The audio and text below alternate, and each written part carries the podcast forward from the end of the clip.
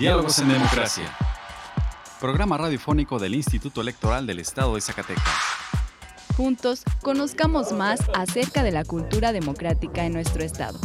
Escúchanos todos los miércoles a partir de las 4.30 de la tarde por la frecuencia del 97.9 de FM del Sistema Zacatecano de Radio y Televisión. Diálogos en Democracia.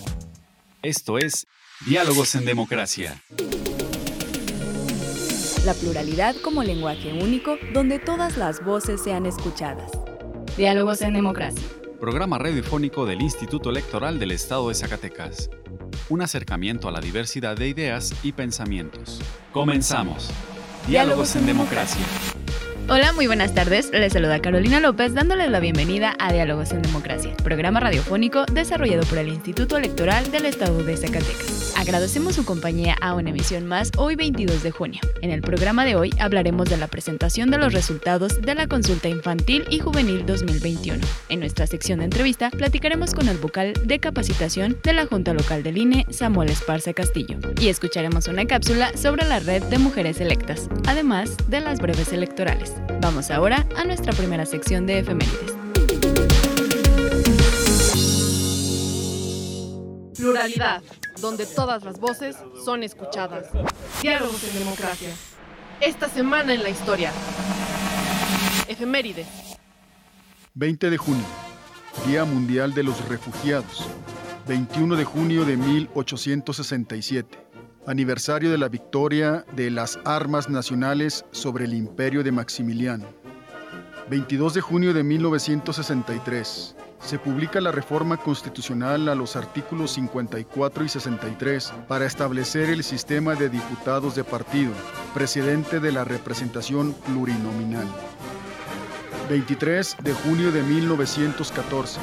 La División del Norte obtiene el triunfo en la batalla de Zacatecas, golpe definitivo contra el gobierno de Victoriano Huerta. 24 de junio de 1991 muere el pintor mexicano Rufino Tamayo, creador de la técnica llamada mixografía. Es autor, entre otros, del mural Nacimiento de nuestra nacionalidad, ubicado en el Palacio de Bellas Artes. 25 de junio de 1767. El rey de España ordena la expulsión de los jesuitas de todos los territorios pertenecientes a la monarquía. 26 de junio de 1811 son fusilados los insurgentes Ignacio Allende, Juan Aldama y José Mariano Jiménez, caudillos del movimiento de independencia. La libertad de elegir y decidir es solo nuestra. Diálogos en democracia. Diálogos en democracia. En el marco de la instrumentación de la Consulta Infantil y Juvenil 2021, en su fase de sistematización, socialización y articulación de agendas derivadas de los resultados, el día de ayer martes 21 de junio fueron presentados los resultados de la Consulta Infantil y Juvenil 2021. La presentación fue realizada en el patio de la Casa Municipal de Cultura de Zacatecas. El maestro Juan Manuel Frausto Ruedas, consejero presidente del Instituto Electoral del Estado de Zacatecas e integrante del Grupo Estatal Coordinador Interinstitucional, señaló que en en esta edición de la consulta se agregó un grupo más pequeño de niñas y niños que con la ayuda de sus maestras y maestros pudieron expresar su opinión e ideas. De eso se trata. Esos resultados que hoy se presentarán aquí ante ustedes, se trata de que la sociedad, todos nosotros, tomemos en cuenta la opinión de las niñas y niños, de nuestros hijos, de nuestros seres queridos, nuestros pequeños, para que hagamos algo, ¿no? Por, por ellos, porque, bueno, lamentablemente pues vivimos situaciones muy complicadas, muy difíciles, pero a través de las instituciones podemos hacer muchas cosas a favor de la infancia y de nuestras niñas y niños. Por su parte, el maestro Matías Chiquito Díaz de León, vocal ejecutivo de la Junta Local Ejecutiva del Instituto Nacional Electoral en Zacatecas, mencionó que entre la diversidad de temas y problemáticas que se viven en el mundo hay dos muy sensibles. El mundo vive circunstancias complejas. En la edad antigua, todavía en la edad media, los poderosos colonizaban las tierras para apropiarse de los insumos básicos de la población. Controlaban los alimentos, por ejemplo, los energéticos, y esclavizaban a la humanidad, colonizando tierras. Pero cuando la humanidad avanza, los poderosos ya no se preocupan por colonizar las tierras haciendo la guerra, ya no hacen la guerra. Los poderosos colonizan la conciencia de las personas y las personas entregan voluntariamente lo que aquellos esperan que les entreguemos. Y vivimos en una sociedad eh, enajenada por una realidad que no existe. En tanto, alguien se apropia, ya no solo de los alimentos, del agua. Olvidemos los energéticos. Digo, creo que el mundo puede subsistir sin energía eléctrica y sin gasolina. Y debemos habituarnos a vivir con la tierra, no vivir sobre la tierra. Por eso eh, hay dos temas sensibles en la consulta. Uno tiene que ver con la pandemia y el otro tiene que ver con el medio ambiente. Alguien se apropió del medio ambiente. Tal vez en el mediano plazo vamos a comprar aire.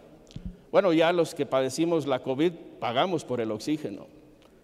Entonces, vamos a un, a un esquema complejo si no despertamos, si no despertamos. Y esta, este ejercicio de consulta infantil y juvenil nos da la oportunidad de tomar la reflexión de quienes todavía no entran en ese proceso de alienación mundial y que con sensibilidad nos pueden decir qué es lo que está pasando, porque los adultos ya no vemos, ya no vemos. Hay psicófagos allá afuera comiéndose nuestras cabezas y creemos que, que debemos aplaudirles. Las niñas y los niños creo que son todavía ajenos a esa realidad y podemos, podemos rescatarnos con el apoyo de ellos. María de la Luz Domínguez, presidenta de la Comisión de Derechos Humanos del Estado de Zacatecas e integrante del Grupo Coordinador Interinstitucional de la Consulta Infantil y Juvenil, destacó que para la comisión que ella encabeza es muy importante ser testigos de esta consulta y hacer posible este ejercicio democrático.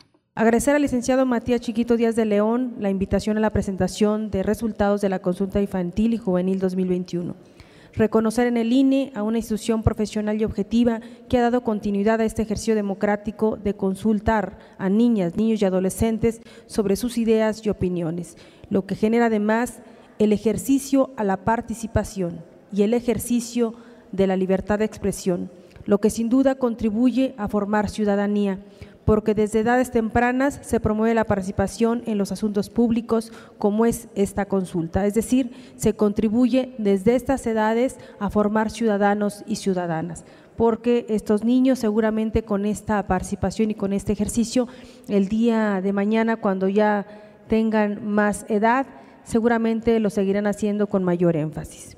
La doctora María de la Luz Domínguez habló de algunas preguntas que se les hicieron a las niñas, niños y adolescentes en la consulta infantil y juvenil respecto al tema de derechos humanos. Otro de los asuntos que se observan precisamente en la consulta es que los niños expresaron de manera muy específica que cómo vivieron y cómo se sintieron durante la pandemia del COVID-19.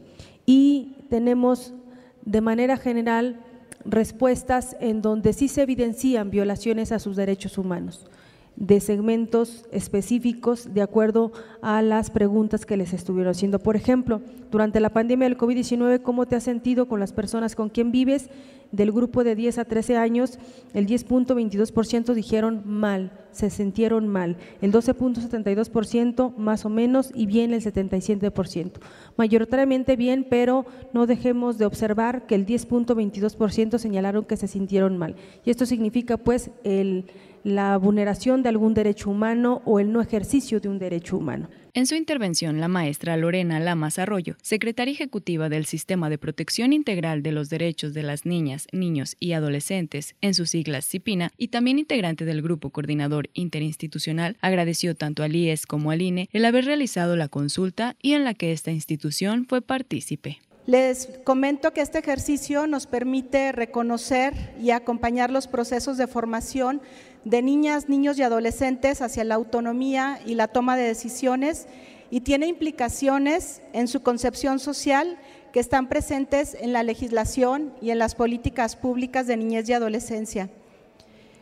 Eh, comentaba el maestro Juan Manuel que desde 1997 se están llevando a cabo estos procesos de participación. Pues sí, efectivamente hemos llevado a cabo dentro del sistema de protección una investigación para saber si las dependencias están llevando a cabo estos mecanismos de manera transversal para conocer cuáles son las opiniones o para que las niñas y los niños sean informados en los temas que les aquejan, en los temas que les están dañando.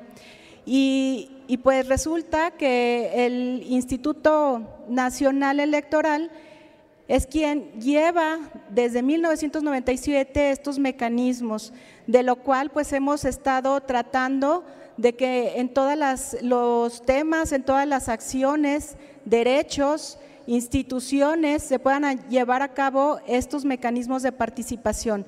Desde el sistema de protección hemos sido reconocidos por los organismos internacionales para que incidamos en que todas las instituciones lleven estos mecanismos. El doctor Osvaldo Álvarez Cresp, director del Centro de Crecimiento Humanístico, habló de algunos de los resultados de la consulta haciendo algunas reflexiones. 15 de cada 100 niños nunca se han sentido felices. Y uno dice, ay, es la minoría. No. En una escuela de 100 niños, 15 no son felices. Es una escuela de 200 niños, 30 nunca se han sentido felices. ¿sí? Y esto lo podemos relacionar a la familia. Pero yo creo que es muy importante porque aquí estamos las instituciones educativas, ¿sí? aquí estamos las instituciones públicas, aquí estamos los colegios, aquí estamos quienes hacen propuestas legislativas, aquí estamos tal vez no todos los que deberíamos de estar, pero de esos 15% que están muy tristes, no depende solamente de papá y de mamá, depende de nosotros como sociedad, ¿sí? Porque si no seguiríamos en un enfoque de adultocracia. ¿Qué hace el adulto? Pues responsabilizo al otro, ¿verdad? No, es que esta es función de la legislatura, no, es función de CIPINA, no, es que eso a mí no me toca, es función del INE. No, y entonces nadie nos hacemos responsables, es una responsabilidad de todos nosotros como sociedad. Se dice que una sociedad se conoce por cómo trata a las niñas y los niños, los jóvenes y los ancianos. ¿Por qué? Porque son los más desprotegidos. Finalmente, la diputada local Gabriela Montserrat Basurto Ávila, presidenta de la Comisión de la Niñez, la Juventud y la Familia, destacó que son alarmantes los resultados de las expresiones de las niñas, niños y adolescentes arrojados en esta consulta infantil y juvenil. Tanto la doctora Luz como el, el doctor hacían el hincapié de que no se quede en el escritorio. Yo creo que no se puede y no se debe quedar en el escritorio porque si hoy necesitamos y queremos tener un Zacatecas, un México que tenga menos violencia, porque no se puede tratar de ser utópico y decir que se acabe la violencia, pero si queremos un Zacatecas con menos violencia, tenemos que voltear a ver a nuestros niños, niñas y adolescentes. Y en estos resultados de esta consulta, precisamente nos están diciendo eso. Hay niños que no se sienten felices, hay niños que están inseguros, hay niños que les preocupa el medio ambiente. ¿Qué van a vivir ellos? ¿Qué les va a tocar vivir? Como decía Mariana, ¿qué sigue? En 5 o 10 años, ¿qué esperamos del medio ambiente? La violencia que se vive en las casas. El día de ayer tuvimos un foro eh, en el Poder Legislativo y precisamente las cifras nos dicen que la violencia intrafamiliar subió más del 100% después de la pandemia. Es decir, tenemos niños y niñas y adolescentes que están siendo violentados en estos momentos. ¿Tenemos que hacer algo? Sí. Yo les agradezco que estar aquí, estar escuchando, porque esto nos ayuda a lo que tenemos que hacer en el Poder Legislativo. El Poder Legislativo no es por gusto o, o, que yo quiera estar aquí, es una obligación del Poder Legislativo velar por el interés de los niños, niñas y adolescentes. Yo le pido al INE después de esto sentarnos, revisemos los números, revisamos qué tenemos que hacer. Aquí lo más importante, y me decían el día de ayer, oye Gaby, pero pues igual no va a pasar nada. Igual me voy a seguir sintiendo violentada. igual y no, y, no sirve, simplemente estamos aquí por el evento protocolario y por la foto. Así piensa la ciudadanía y así piensa la gente. Pero está en nosotros precisamente realizar las acciones y las estrategias para que sí se haga. Lo peor que podemos hacer es no hacer nada. Estamos en la obligación de hacer algo. Y hoy tenemos esto que los niños, niñas y adolescentes expresaron en su derecho de participación. Imagínense que nos dan un ejemplo de participación ciudadana, un ejemplo de verdad, porque siempre decimos, los niños siempre dicen la verdad. Este ejercicio es eso. Los resultados son tan claros y tan alarmantes porque es la verdad que viven los niños y niñas y adolescentes de México y de Zacatecas conversando con personalidades del ámbito político electoral. Entrevista. Platicamos con el vocal de capacitación de la Junta Local del INE, Samuel Esparza Castillo, sobre el seguimiento que se hará sobre la consulta infantil y juvenil 2020-2021. ¿Cuántos niños, niñas y adolescentes participaron en este ejercicio democrático?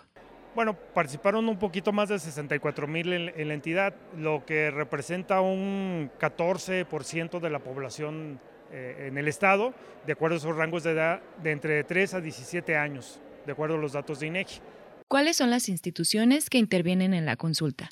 Bueno, las instituciones que intervinieron o que colaboraron en esta consulta, bueno, está el Instituto Electoral del Estado de Zacatecas, CIPINA, eh, también está la Secretaría de Educación del Estado de Zacatecas, eh, CONAFE, eh, la propia legislatura y la Comisión de Derechos Humanos.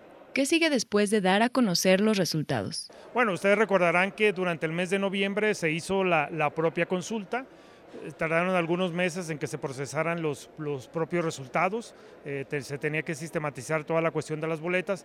Ya tenemos los primeros hallazgos, ya hay resultados a nivel nacional, hay resultados, eh, acabamos de presentar una, una, cuestión de resultados a nivel estatal, muy generales, son los primeros hallazgos.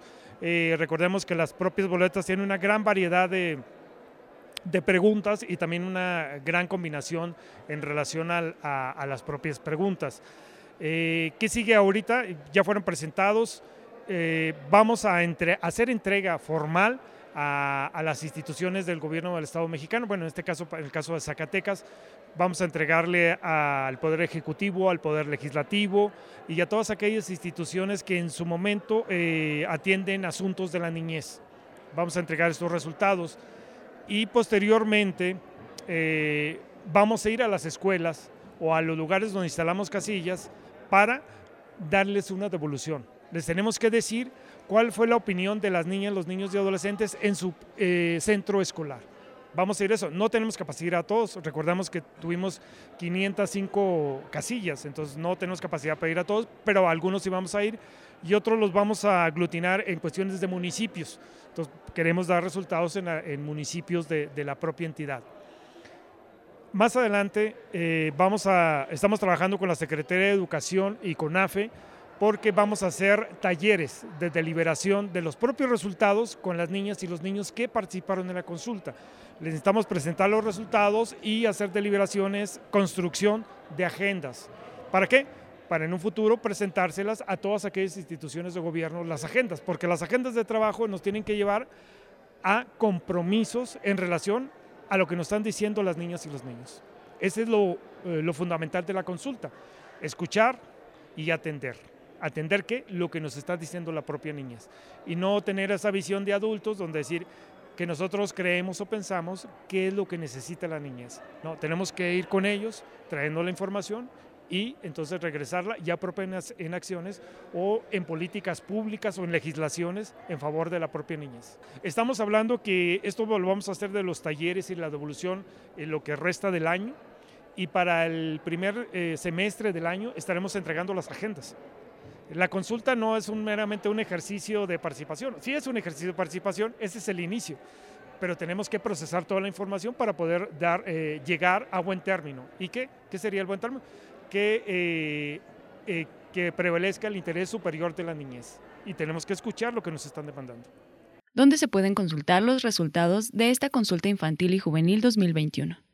Eh, está en la página del INE, pero más sin embargo traemos un código QR por ahí que les enviamos en, en las invitaciones. En ese código QR vamos a estar subiendo toda la información. No es tarde que vayamos a subir algunas entrevistas, subir este, propiamente lo del evento y la, propiamente la base de datos eh, que serían los 64 mil registros para el caso de Zacatecas.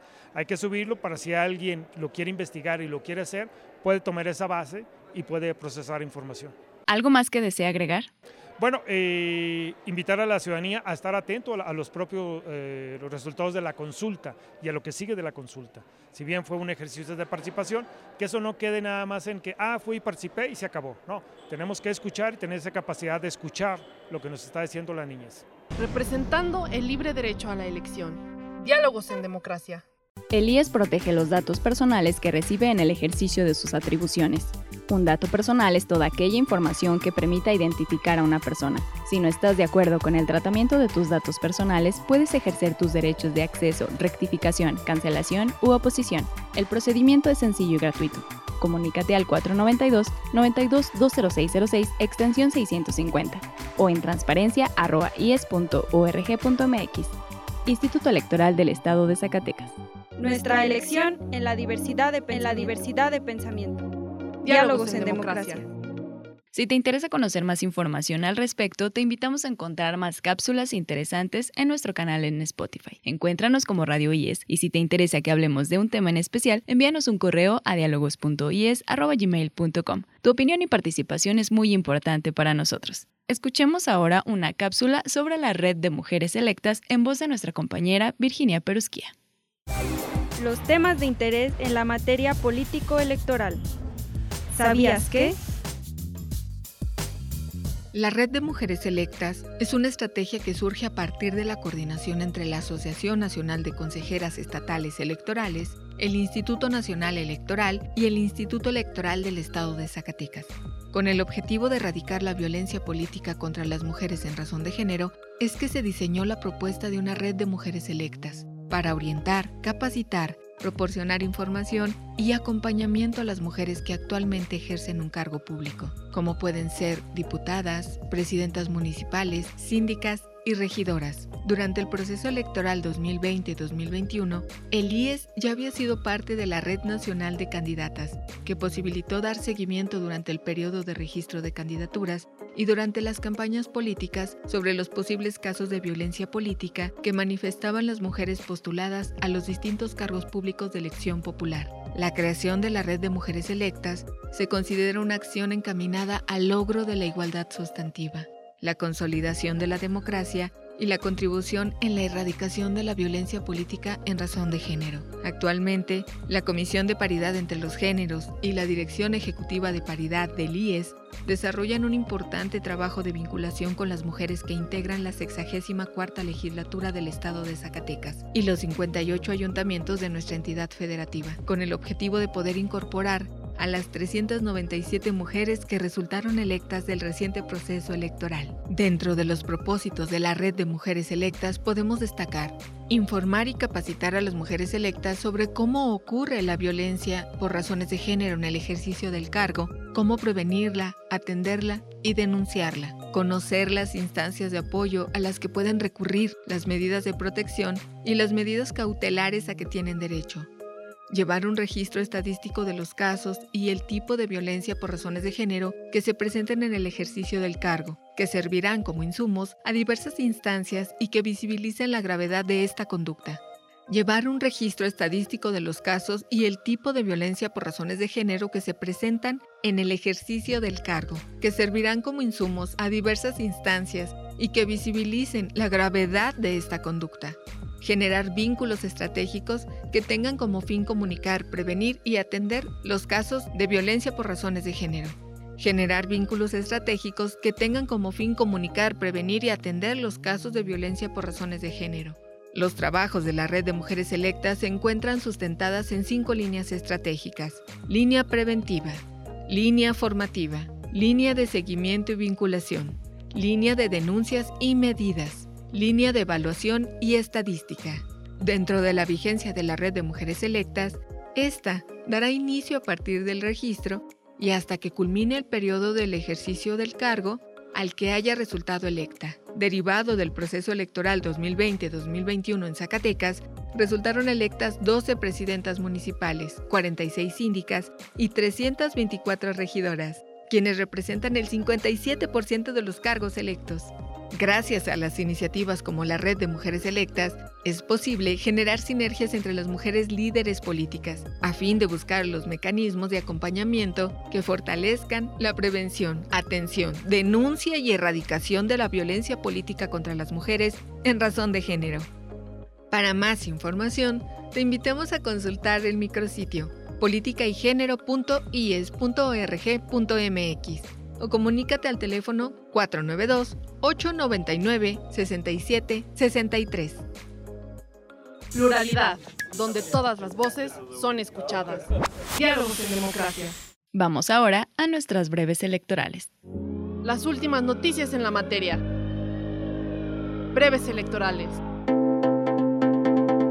El consejero presidente Juan Manuel Frausto Ruedas, la consejera Brenda Mora y el consejero Israel Guerrero acudieron al foro Federalismo Constitucional y Democracia organizado por el Instituto Electoral y de Participación Ciudadana de Jalisco, en el que a partir de las ponencias de académicos, consejeros electorales y consejeros presidentes de distintos organismos públicos locales, se realiza un análisis de la reforma político-electoral desde los estados de la República.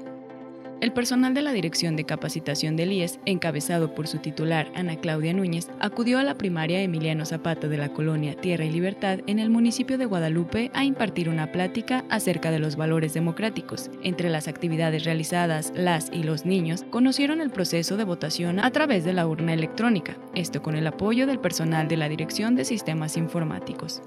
El consejero presidente Juan Manuel Frausto Ruedas impartió la conferencia Resolución y Manejo del Conflicto Social a estudiantes cadetes del Bachillerato General Militarizado, esto como parte del programa de capacitación del IES para reforzar los valores entre las y los jóvenes.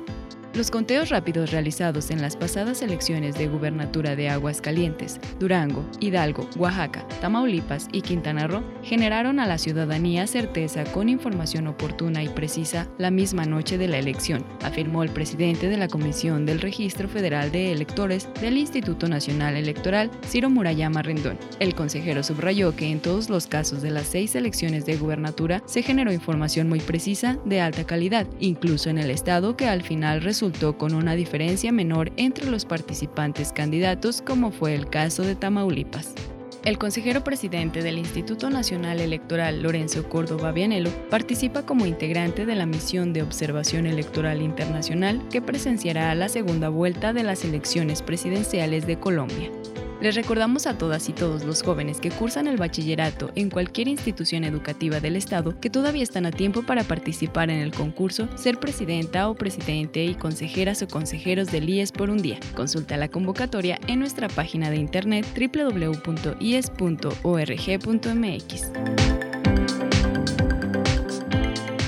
La libertad de elegir y decidir es solo nuestra. Diálogos en democracia. Diálogos en democracia. Con el objetivo de fomentar la cultura cívica y democrática entre la juventud zacatecana, te invitamos a participar en el primer concurso Ser Presidenta o Presidente y consejeras o consejeros del IES por un día. Podrán participar las y los jóvenes que estén cursando el bachillerato en cualquiera de las instituciones de educación de nuestro estado.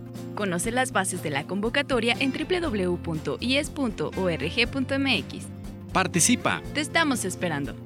Instituto Electoral del Estado de Zacatecas. 25 años impulsando la democracia. Representando el libre derecho a la elección. Diálogos en democracia.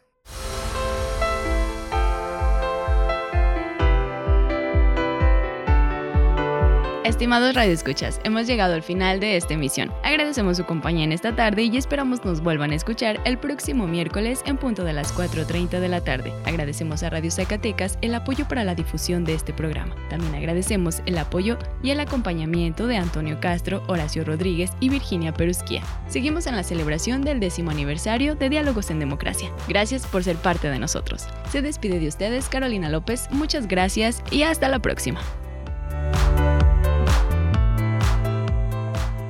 Esto fue Diálogos en Democracia. Un espacio del Instituto Electoral del Estado de Zacatecas para la promoción del diálogo y la cultura democrática. Te esperamos en nuestra próxima edición. Diálogos en Democracia. Diálogos en Democracia.